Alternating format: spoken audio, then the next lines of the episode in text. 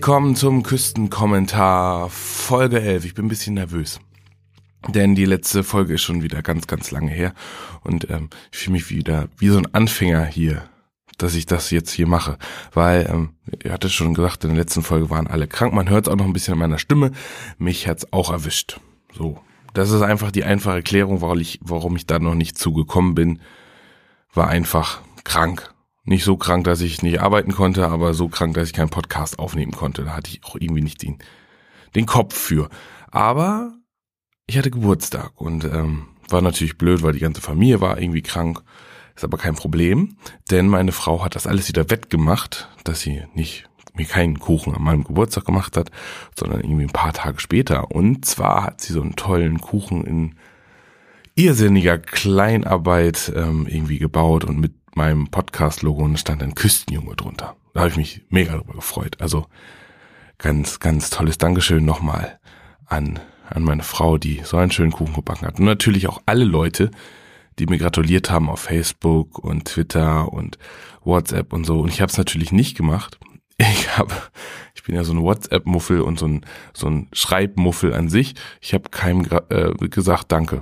Das ist unhöflich. Müsste ich eigentlich, aber irgendwie, können mich auch anrufen, so. Ne? Also wenn ihr nächstes Mal mir gratulieren wollt, ruft mich einfach an, anstatt ähm, mir irgendwie eine Nachricht auf Facebook zu hinterlassen, weil dann muss ich immer bei jedem. So, und dann kann man ja sonst auch noch mal so reden. Aber das ist auch, soll jetzt auch gar nicht so das Thema sein. Ähm, ich ähm, wale mich letztens ähm, bei Ostern und irgendwie am Karfreitag ist ja der Jesus äh, ans Kreuz genagelt worden.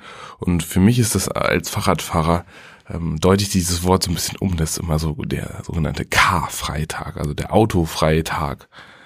Und die Leute von der Critical Mass, die in Oldenburg stattfindet, die organisieren dann halt quasi immer so, ein, eine Fahrraddemo, die dann ähm, durch die Stadt führt und und dann kann man da auch über rote Ampeln fahren. Es gibt nämlich so eine Gesetzeslücke, dass wenn eine kritische Masse an Radfahrern erreicht ist oder Inliner-Fahrer oder so, ich weiß nicht, wie hoch die Zahl jetzt genau ist, ähm, dann darf, wenn der Erste über grün fährt, dürfen alle anderen folgen. Aber wenn dann so 300, 400 Leute dann irgendwie mit dem Rad unterwegs sind und der Erste fährt über die grüne Ampel, dann, ja, dann dauert das halt mal ein paar Ampelphasen, bis dann alle über, über die Ampel drüber weg sind. Und wenn das ein paar mehr Ampeln sind, ein paar mehr Kreuzungen, die man so parallel dann sozusagen kreuzt, dann ähm, verursacht man ein kleines Verkehrschaos. Das ist irgendwie schön, weil die Autofahrer müssen dann halt warten. Wir sind aber auch nicht solche, solche Leute, die dann sagen, oh, oh, oh und so. Wir sind ganz rücksichtslos. Also so Leute, die es eilig haben, wie Krankenwagen, Feuerwehr und so, die lassen wir natürlich dann passieren. Das ist auch alles gar kein Problem. Und das ist halt immer so ein schöner, schöner Gedanke, sich ähm, aufmerksam zu machen, dass es auch andere Fortbewegungsmittel gibt als das Auto. Ja, ich schaffe das auch nicht immer. Ich habe mir das jetzt vorgenommen, jeden Tag irgendwie mit dem Auto nicht zur Arbeit zu fahren, sondern mit dem Fahrrad zu fahren oder mit der Bahn. Ja, ersten Tag lief ganz gut, bin mit dem Fahrrad irgendwie zur Arbeit gekommen und bin auch irgendwie wieder zurückgefahren. Das waren dann irgendwie am Ende des Tages 50 Kilometer. War dann am nächsten Tag ein bisschen platt.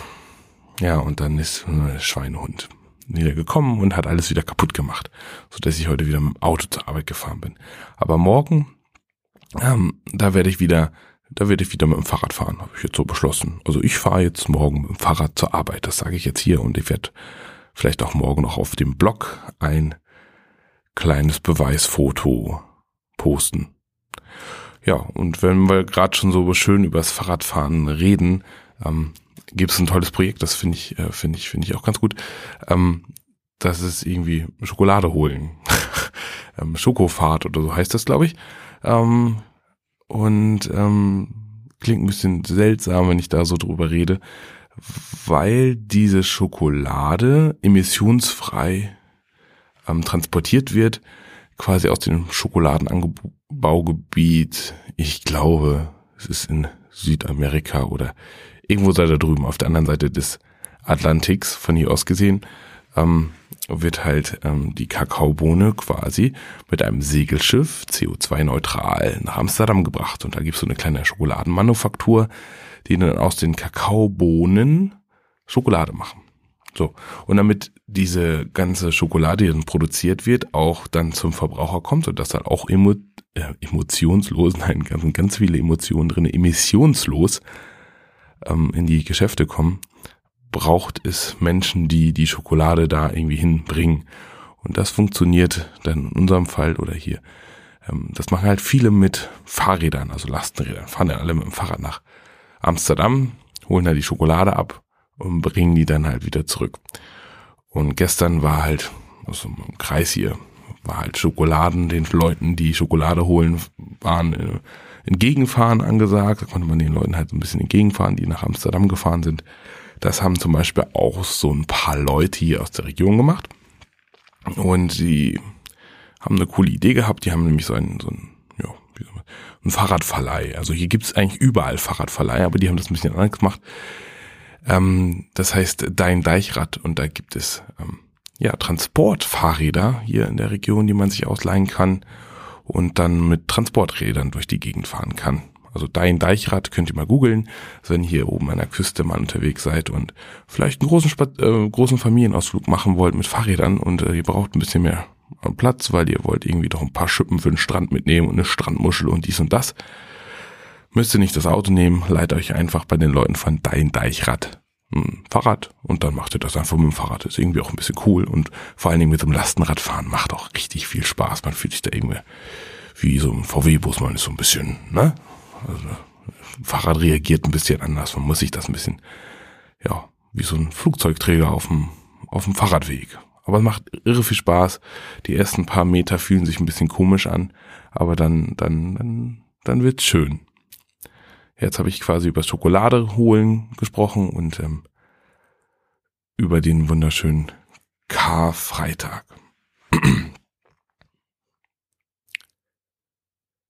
Wenn man hier oben an der Nordseeküste Urlaub machen will, dann muss man so ein paar Sachen bedenken.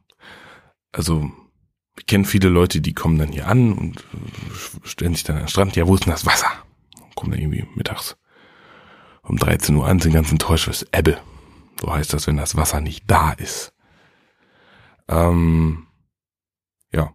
Und das ist halt blöd, wenn das Wasser immer dann nicht da ist, wenn man an den Strand gehen möchte. Also irgendwie, was weiß ich, um 14 Uhr möchte man gern zum Strand oder um 15 Uhr, so nach der knallen Mittagssonne will man dann irgendwie an den Strand gehen und ist das Wasser nicht da. Das heißt, wenn man seinen Urlaub hier plant, sollte man vielleicht vorher mal auf den Gezeitenkalender gucken ähm, damit man weiß, wann das Wasser da ist. Also so Wasser, ähm, ja, das braucht ja, das kommt ja zweimal am Tag. Man sagt das. Das Wasser kommt zweimal am Tag und da liegen immer so, also zwölf Stunden dazwischen. Also wenn morgens um sechs Uhr Flut ist, dann ist halt abends auch um sechs Uhr Flut, also 18 Uhr. Das Ganze verschiebt sich immer so um eine Stunde, also dann ist am nächsten Tag irgendwie ähm, um 7 Uhr Flut und dann abends dann auch. Also immer jeweils eine halbe Stunde. Also, also das ähm, verzieht sich halt immer um eine Stunde. Und ähm, wenn man halt immer so morgens und abends Flut hat und mit Kindern unterwegs ist, dann können die ja nie baden. Ja. Sollte man sich vielleicht vorher einmal Gedanken machen, wann Flut ist. Also am besten irgendwie so, ja, was so die Präferenzen sind, wann man gerne baden möchte, weil morgens um um neun Uhr geht man ja nicht so gern baden. Da ist man ja noch frühstücken und ähm, ja, da hat man noch nicht Sonnencreme drauf und irgendwie, irgendwie ist das blöd so morgens um neun. Deswegen guckt einmal vorher einfach mal drauf, wenn ihr euren Urlaub bucht hier an der Nordsee, wann so ein Geheimtipp so von Menschen, die hier wohnen, damit ihr vielleicht nicht so die langen Gesichter macht und sagt, hm, nur Schlick, kann eine Wattwanderung machen, aber ich würde auch gern mal baden. Das ist ganz witzig, weil viele Leute fahren gar nicht so oft ja, auch die hier im Umkreis wohnen, irgendwie 60 Kilometer, die fahren ja kaum ans Meer. Die fahren dann eher zum Baggersee um die Ecke. Und wenn sie da mal fahren, ist immer nie Wasser da. Also einfach mal im Internet gucken, Gezeiten, sucht euch den Ort an der Küste aus, wo ihr seid, weil da ist das immer ein bisschen unterschiedlich, ähm, wann denn das Wasser da ist. Also das Wasser kommt. Und dann, als ich darüber nachgedacht habe, habe ich gedacht, ja, Ebbe und Flut ist ja so eine super coole Sache. Da kann man ja mal, kann man ja mal drüber nachdenken. Ich weiß ja natürlich als Küstenmensch, der hier vor, ich weiß, wie das funktioniert. Das habe ich mir jedenfalls immer so gesagt und war auch fest von überzeugt, dass wenn jemand, wenn jemand ähm, mich gefragt hat, ja, wie funktioniert das mit Ebbe und Flut? Ja, ganz klar liegt an der Anziehungskraft des Mondes. Ja, der Mond ist da und zieht das Wasser an und dann gibt's dann Berg. Durch die Fliehkraft steht dann auf der anderen Seite auch so ein Berg. Dann gibt's zwei Berge und dann, äh, ja, dann kommt halt Ebbe und Flut. Ist aber völliger Schwachsinn. Das hat damit nichts zu tun. Das habe ich erst so letzte Woche rausgefunden, dass Ebbe und Flut schon was mit der Erdanziehung, also mit der Anziehungskraft des Mondes so ein bisschen zu tun hat. Aber ganz anders funktioniert. Weil, stellen wir uns mal die Frage, wenn das wirklich der Mond, die Anziehungskraft des Mondes, das ähm, so ein Wasserberg aufhäufen würde, dann müsste man diesen Wasserberg eigentlich auch in großen Seen, im, äh, in großen Seen merken, also im Schwarzen Meer oder in der Ostsee oder so. Da müsste man das richtig spüren. Hm, ja, man spürt das aber nicht.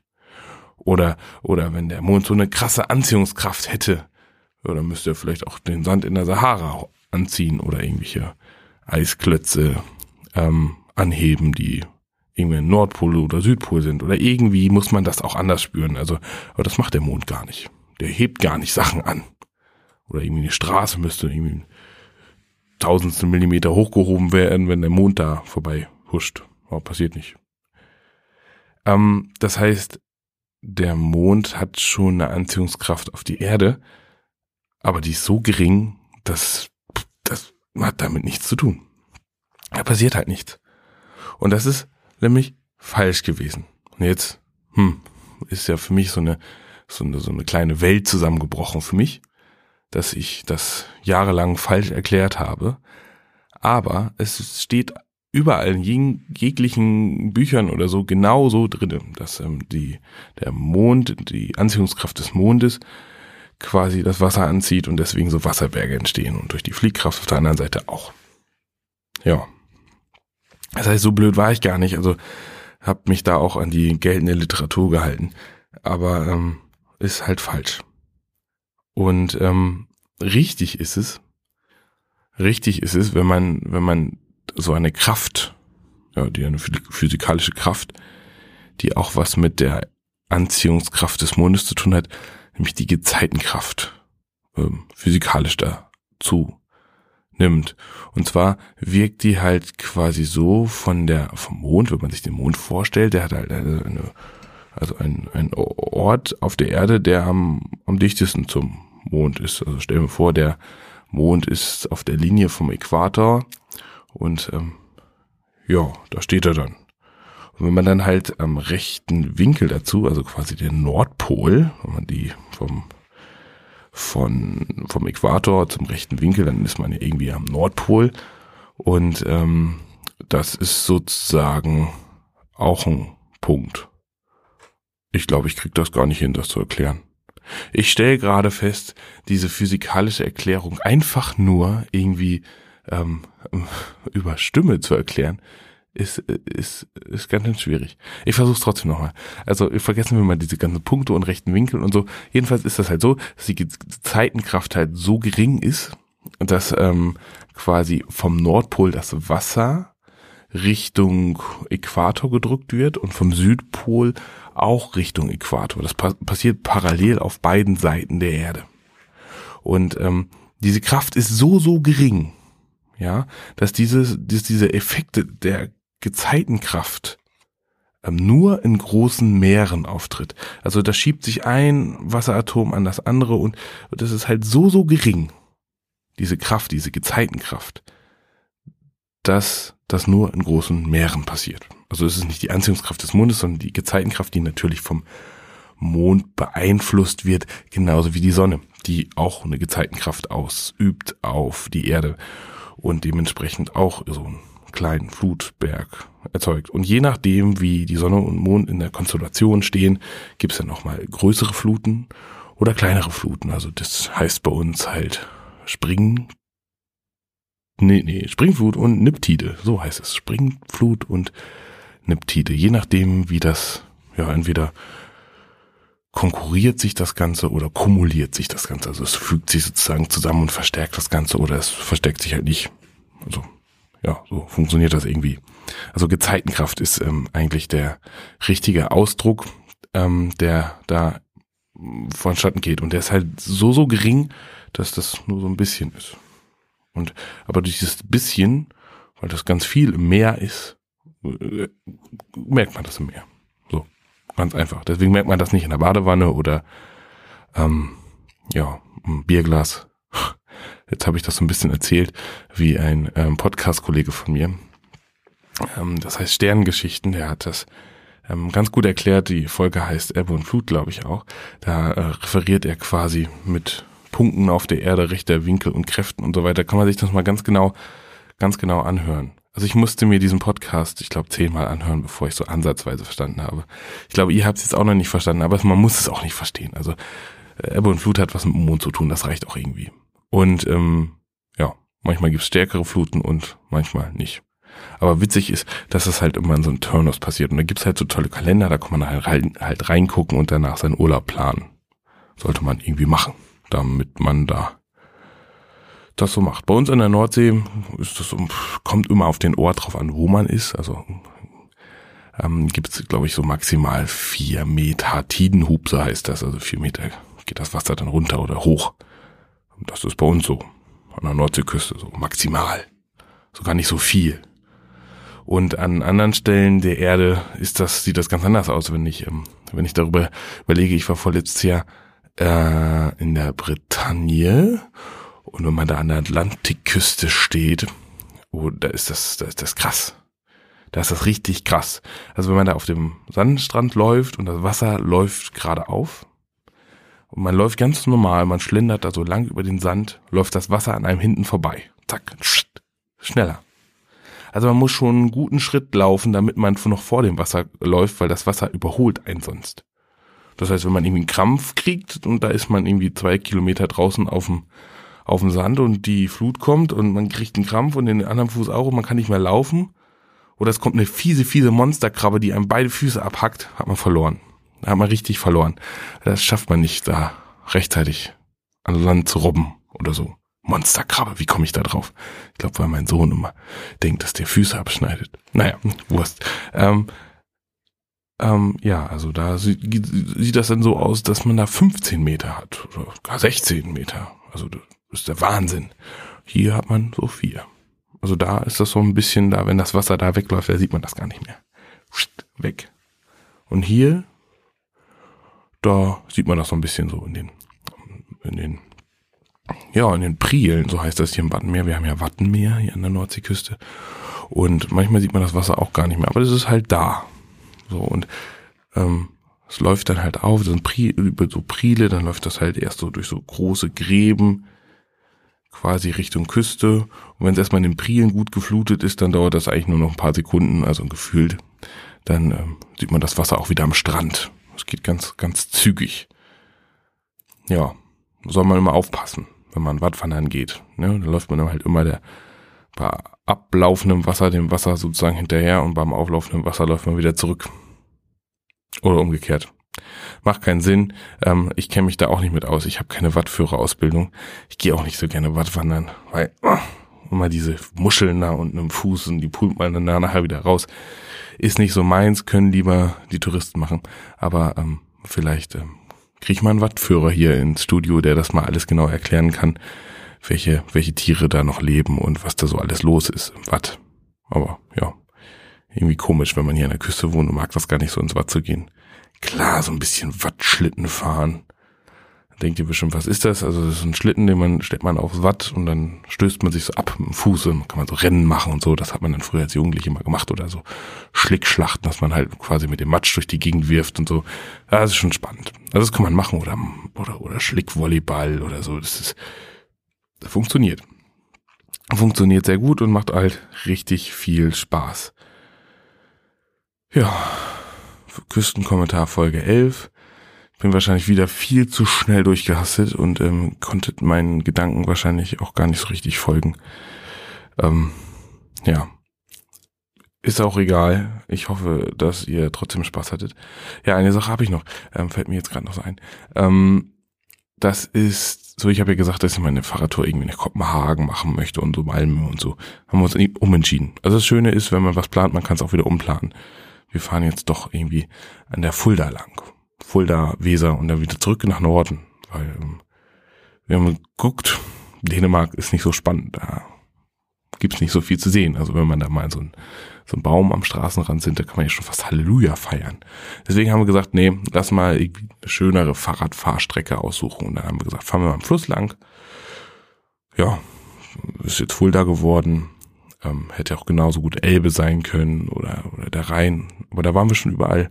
Und irgendwie wollten wir jetzt mal der Fulda lang fahren, Richtung Kassel und dann an der Weser weiter. Und dann, dann kommt man ja, und vor allen Dingen geht's bergab, ja, ähm, Richtung, Richtung Nordsee. So, mündet die an Bremerhaven. Also dann bin ich halt schon zu Hause dann. Mal gucken, wie viele Tage wir dafür brauchen. Ähm, bin gespannt, wie das wird. Also mit Zelt. Wir haben gesagt, wir fahren einfach so lange, bis wir keinen Bock mehr haben. Dann stellen wir uns unser Zelt irgendwo schwarz irgendwo auf. Ganz, ganz, ganz, ganz. Darf keiner hören. Darf keiner hören. Wir sind Schwarzkämper, ich und mein Kumpel. Wir stellen einfach irgendwo unser Zelt auf. Und dann schlafen wir da und fahren am nächsten Tag weiter. Darf man eigentlich gar nicht. Man soll immer auf Campingplätzen sein. Ne? Aber wenn man Fahrradfahrer ist und unter sich ist, dann darf man auch mal eine Runde stinken. Und wenn man am nächsten Tag irgendwo am Schwimmbad vorbeikommt, zack, einmal duschen, weiter geht's. Das ist eigentlich ganz cool. Also einfach schön mit dem Zelt irgendwo in der Walachei am Flussufer sitzen, grillen. Oh, herrlich.